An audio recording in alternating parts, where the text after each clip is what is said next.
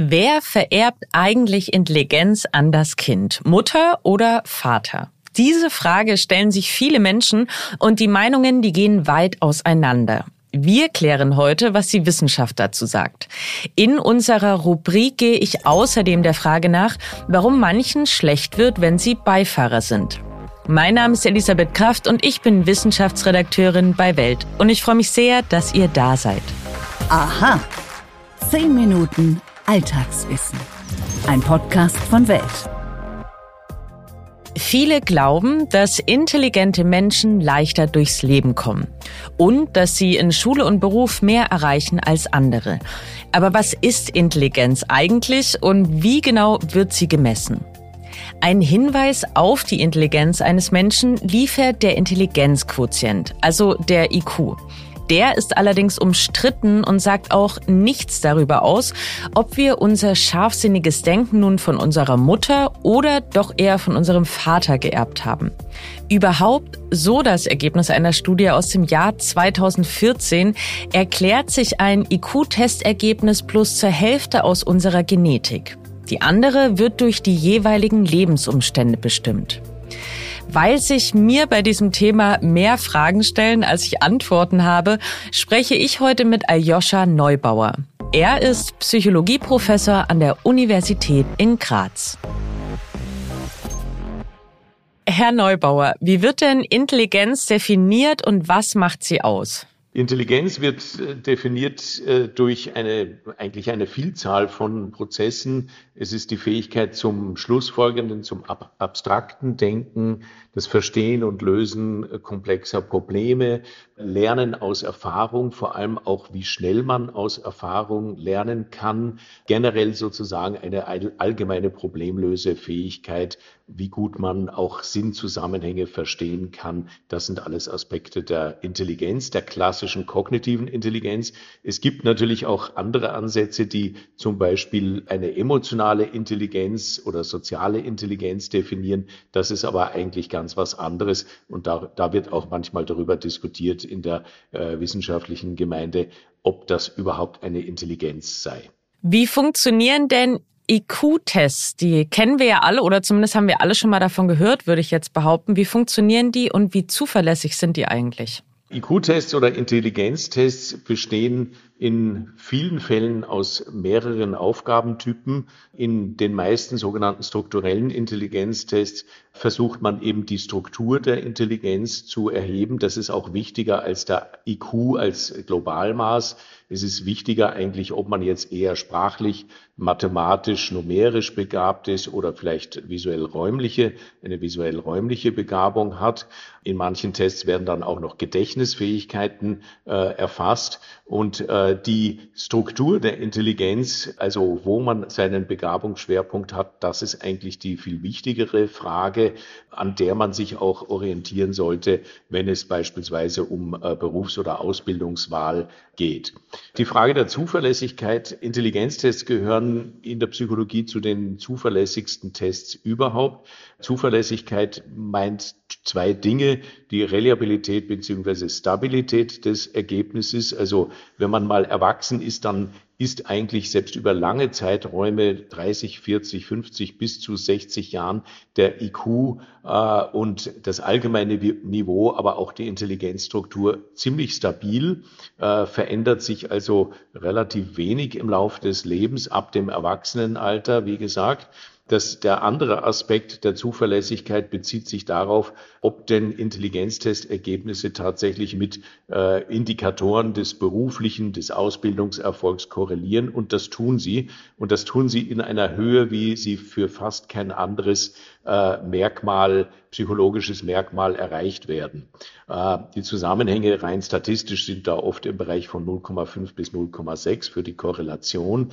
Und das ist höher als für andere Merkmale. Das heißt jetzt nicht, dass andere Persönlichkeitsmerkmale, beispielsweise Gewissenhaftigkeit, Selbstdisziplin und so weiter, unwichtig sind. Und Interessen äh, spielen natürlich auch eine Rolle. Aber die Intelligenz, wenn sie mit guten Tests gemessen wird, ist schon ein sehr zuverlässiges und aussagekräftiges Maß. Gibt es denn Untersuchungen, die Hinweise darauf geben, ob Mutter oder Vater mehr Einfluss auf die Intelligenz ihres Kindes haben? Das gibt es in der Form nicht. Äh, zum Teil hängt die Frage einfach damit da, davon ab, wer letztlich sich mehr in der Erziehung quasi auch einmischt oder oder äh, engagiert. Das ist im, wahrscheinlich nur im Individualfall zu beurteilen, je nachdem, wer sich mehr mit dem Kind beschäftigt. Zum einen muss man mal sagen, spielt natürlich auch die Gene eine Rolle. Ein Kind bekommt von beiden Eltern in etwa gleich viel Gene, 50, 50 Prozent im Mittel. Im Individualfall kann das aber auch abweichen. Da können es auch theoretisch in einzelnen Fällen vielleicht 30 zu 70 Prozent oder umgekehrt sein für Mutter und Vater. Und äh, der Erziehungseinfluss, der spielt natürlich eine Rolle, je nachdem, wie stark der, äh, Vater und Mutter sich tatsächlich engagieren. Und dazu muss man auch sagen, nicht nur Vater und Mutter, sondern natürlich auch andere Familienmitglieder, Geschwister, äh, gegebenenfalls Großeltern, aber vor allem auch außerfamiliäre Umwelten gewissermaßen spielen natürlich für die Intelligenzentwicklung auch eine Rolle. Und sie spielen ab einem gewissen Alter, also spätestens ab dem Schulalter, äh, dann sogar zunehmend eine wichtigere Rolle. Wie können wir unsere Intelligenz denn fördern?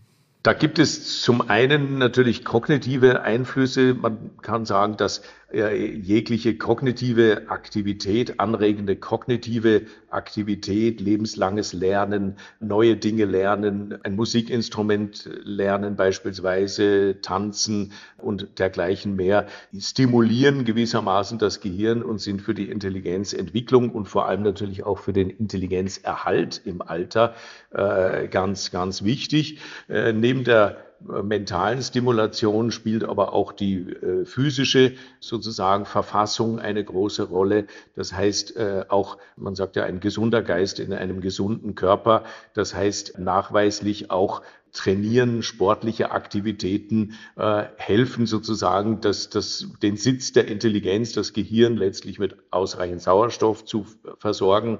Aber auch bei beispielsweise komplexeren motorischen Sportarten ist auch wahrscheinlich diese, diese feinmotorische Anregung auch ein, ein Faktor, der für die Intelligenzentwicklung eine Rolle spielen kann. Ernährung ist natürlich wichtig. Da weiß man natürlich auch, dass bestimmte Aspekte der Ernährung wichtig sind. Omega-3-Fettsäuren, Vitamine, Spurenelemente und äh, dergleichen mehr spielen, spielen eine Rolle. Ja, und ansonsten gibt es natürlich auch persönlichkeitsabhängige Einflüsse. Einfach aktiv bleiben, äh, neugierig sein. Intelligenz ist ja auch korreliert mit einem der Merkmale der sogenannten großen Fünf der Persönlichkeit, der Big Five, nämlich das Merkmal Offenheit. Also wer offener durch die Welt geht, wer viel, viele neue Anregungen sucht, sich auch außerhalb versucht, vielleicht außerhalb der Bubble, äh, der eigenen Bubble zu bewegen und sich mit alternativen Sichtweisen konfrontiert, wer viel reist, fremde Länder erkundet und so weiter. Das sind alles Faktoren, die positiv zur Entwicklung der Intelligenz und zum Erhalt vor allem der Intelligenz über die Lebensspanne auch positiv beitragen. Das war Aljoscha Neubauer. Vielen Dank für Ihre Expertise. Warum machen wir das? Psychologische Phänomene erklärt. Ich gehöre glücklicherweise nicht zu den Menschen, denen als Beifahrer übel wird. Mein Vater hingegen schon.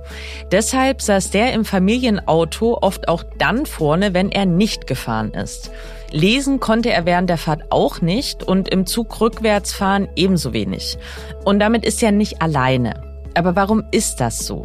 Nun, bei ihm und vielen anderen macht sich in solchen Situationen eine Reise- bzw. Bewegungskrankheit bemerkbar. Und die entsteht durch einen Konflikt ihrer Sinne. Damit wir unser Gleichgewicht halten können, orientiert sich unser Körper einerseits an unserem Gleichgewichtssinn, der im Innenohr sitzt, und andererseits an dem, was unsere Augen sehen können. Problematisch wird das immer dann, wenn Augen und Innenohr widersprüchliche Informationen senden. Zum Beispiel, wenn meine Augen zwar sehen, dass ich still auf der Rückbank eines Autos sitze, mein Innenohr aber Kurven oder Schlaglöcher wahrnimmt. Diese beiden sich widersprechenden Informationen, die kann das Gehirn von Betroffenen nicht zusammenfügen. Und es reagiert deshalb ziemlich heftig, zum Beispiel mit Kopfschmerzen, Übelkeit, Schwindel oder Schweißausbrüchen. Das Gleiche passiert übrigens auch bei Menschen, die seekrank werden. Ein Buch lesen oder am Handy herumspielen kann diesen Effekt noch verstärken. Expertinnen und Experten raten stattdessen dazu, aus dem Fenster auf die Straße zu schauen oder einen festen Punkt am Horizont ins Visier zu nehmen.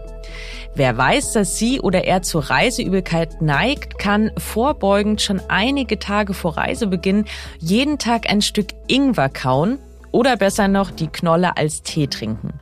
Forschende der Universität Michigan haben nämlich herausgefunden, dass Ingwer Reiseübelkeit lindern und sogar vorbeugen soll. Wenn euch unser Podcast gefällt, dann tut mir doch einen riesengroßen Gefallen und abonniert uns auf den Plattformen. Bei Apple Podcasts und Spotify könnt ihr uns außerdem eine Bewertung dalassen. Am meisten freuen wir uns natürlich über fünf Sterne, aber auch über jedes andere Feedback. Das könnt ihr uns außerdem per Mail an wissen.welt.de schicken. Und damit wünsche ich euch einen fabelhaften Tag. Eure Elisabeth Kraft.